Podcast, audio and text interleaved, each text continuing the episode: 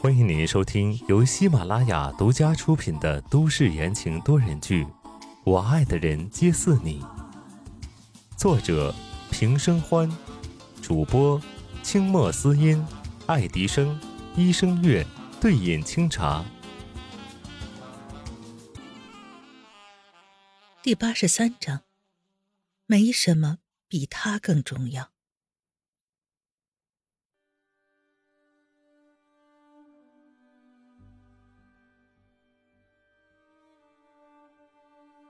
天色漆黑一片，在碧海云天内却是一片灯火通明。宋时清坐在床边，看着已经熟睡的人，伸出手摸了摸他的头发。他没有让温之夏回滨海别墅，直接把人带了回来。洗漱干净之后，哄了他很久才能入睡。温之夏在梦中还紧紧的皱着眉头，喃喃的呓语。睡得很不安稳。宋时清掖了掖他的背角，低声道：“别担心，我在。”一声一声的低语安抚下，温之夏松开了抓住宋时清的手指，又沉沉的睡了过去。宋时清走出卧室，轻轻的带上门，走向一直等候在客厅的方琦，还有叶帆。宋子言脸色沉的可以滴出水来。冰冷道：“怎么回事？”方琦递上一张照片，那是泼温之下的狗血的两个学生的照片。这两个人已经查清楚了，是东港市十八中学的高二学生，没有什么特别的背景。因为他们是江烟的粉丝，所以今天看到播出的新闻之后，便来找温小姐的麻烦了。邹志兴把照片狠狠地扔在地上，毫不留情，目光一片的冰冷。送少管所，让人好好教导一下。伤害了他，别说是中学生，就算是当权者，他也不会手软。其他三人互相看了一眼，眼中掠过惊异。这里所谓的教导，不会是政治教育这么简单。宋世清的原则是一向不为难在他眼中的弱势群体，觉得没有意思，但这次却反常。把两个小姑娘送进少管所，如此看来，温之夏彻彻底底的成了宋时清的逆鳞。对了，叶帆开口道：“负责滨海别墅片区的同事告诉我，今天早上他接到物业报案，说那里发生了一起车辆损毁事件。我觉得巧合，就去查了查，果然是夏夏的车，车胎被扎爆，车身被划花，还有红色油漆写的谩骂。我觉得他现在不能回滨海别墅。”宋时清点点头。这段时间他住在我这儿，我觉得不太好。宋子言皱着眉头：“你和他同时曝光，说不定那些疯狂的粉丝会算计你。是夏姐在你这儿也不安全，不如让他跟阿帆回家。”不行，他在我的视线里，我才放心。宋时清马上拒绝。随即眉间染上了狠戾，找上我倒好了，谁想早死，就来试试看。按照宋家的地位以及宋时清出现的身份，敢来招惹他的人确实没几个。这嚣张的话也只有他才敢说出口。本来这也是叶帆的意思，但是宋时清如此一说，两个人就都不好再说什么。宋时清一挥手。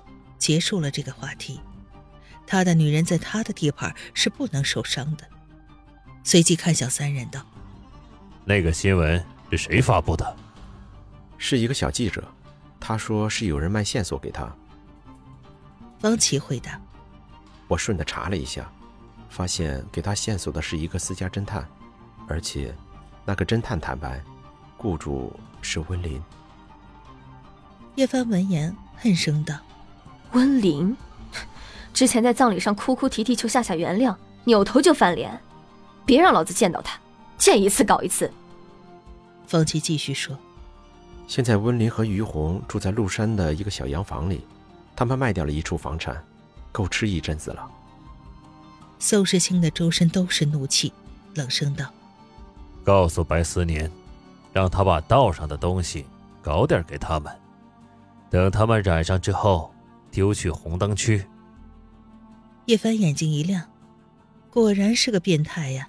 这么恶心的方法也想得出来，不过他喜欢。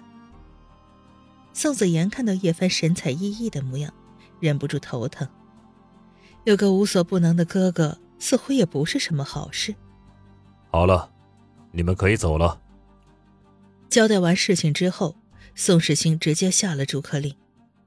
叶帆本来还想去看看温之夏，但直接被宋子言拖走。方琦很知趣的回避了。不过一分钟，客厅里就只剩下宋时清。他偏头看了看卧室，眼底沉沉，从桌子上拿起手机，打了个电话。嘟嘟几声之后，电话被接起来，是男人的声音：“宋时清，大半夜的你打电话干什么？不知道岳父需要休息吗？”宋时清不管白思年的抱怨，开口道：“把电话给江烟。”谁呀一个女人的声音响起，迷迷糊糊的。宋时清，白思年回答道。江烟揉了揉眼睛，说：“把电话给我。”他现在身子已经有七个半月了，一天比一天重，但是除了肚子在长，其他地方一点也看不到肉。白思年不知道每天喂他那么多，怎么他就没胖呢？那你接完电话赶紧休息。白思年很没有骨气的说：“江烟嗯了一声。自从他安胎以来，宋时清就再也没有联系过他。今天突然打电话来，想必肯定有事。”宋时清，怎么了？在碧海云天内，宋时清站在客厅巨大的落地窗前，看向黑色翻滚的海浪，语气平缓道：“江烟，我们尽快发布离婚的消息。”什么？江烟的瞌睡彻底的清醒了。宋时清，你疯了吧？现在这种紧要关头，你要发布跟我离婚的消息？不行，我孩子快要出生了，怎么也要生完孩子再说。宋时清转而问道：“你没看新闻吗？”江烟不以为然：“我看了，这种新闻很快就会过去，每一分钟都有新的八卦出来。”娱乐圈就是那样。可是，宋时清眼底满是坚毅。我不能拿他的安全做赌注。电话那头沉默了很久，寂静无声。过了好一会儿，才响起江烟的声音：“你知道，过不了多久，就是宋老爷子的退休仪式和继承人宣布仪式了，对吧？”宋时清语气毫无波澜：“那又怎样？”宋方宇不是我的对手，老头子没有第二个选择了。两个半月都等不了。江燕不死心，一刻都不想等。宋时清异常的坚决，没有什么比他更重要。短暂的沉寂之后，江烟松口：“好，十天后我去医院做产检，到时候你来找我，我们当面聊。”好。宋时清应了，挂断电话，江烟皱着眉头摸了摸肚子，没有说话。一旁没有作声的白思年听到离婚的时候，就已经开始两眼放光。死缠烂打了这么久，终于守得云开见月明了。三天之后，你们签离婚协议吗？白思年兴致勃勃地盯着江烟，满脸都是快说是的样子。而江大美女瞥了他一眼。倒在床上，翻身继续睡。签什么签？不签。两个人当初根本就没领证，只是个婚礼，哪来什么离婚协议呀？但是白思年不知道其中的原因，听到这话，脸色一黑，翻身虚压上去，俊美的脸上满是委屈。那你打算什么时候离？江烟睁开眼，勾起白思年的下巴。一副浪荡公子的表情。等爷心情好了再说，到时候把你赎出来，让你当十三姨太。说完，顺手在白思年的脸上摸了一把，哎呦，还真是滑腻，比他的皮肤还好。想来爷现在心情不太好，那就让我伺候伺候爷好了。白思年就陪着江烟演戏好了，楚楚可怜的掀开了江烟的睡裙。这边春色无边，那头却是睡得不安稳。温之夏半睡半醒间一直在做梦，睡梦中的自己从一个血池里爬出来，他刚要爬上去，突然夏兰从血池里冲出来，一把抓住他的脚，狰狞的要把他拖下去。他尖叫着挣扎着，眼看就要睁开了，两个中学生却重重的推了他一把，他又重重的摔回到血池里去。温之夏，温之夏。宋时清拉住了闭着眼睛胡乱挣扎的温之夏，他又不敢太用力，怕伤到他，脖子上瞬间多了几道划痕。温之夏忽然惊醒，额头上全都是汗，眼睛里全都是恐惧。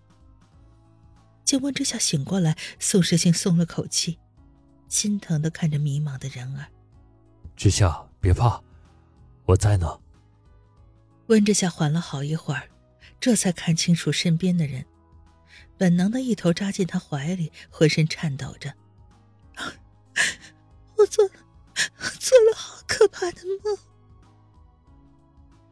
宋时清轻轻的拍着他的后背，安抚着说：“放心吧，以后不会再出现了。”温之夏手收的紧紧的，不敢放松，他的内心深处恐惧和不安弥漫开来。不是那两个中学生，而是梦里出现的夏兰。宋时清，我们会好好的，对吗？嗯，以后我们都会好好的。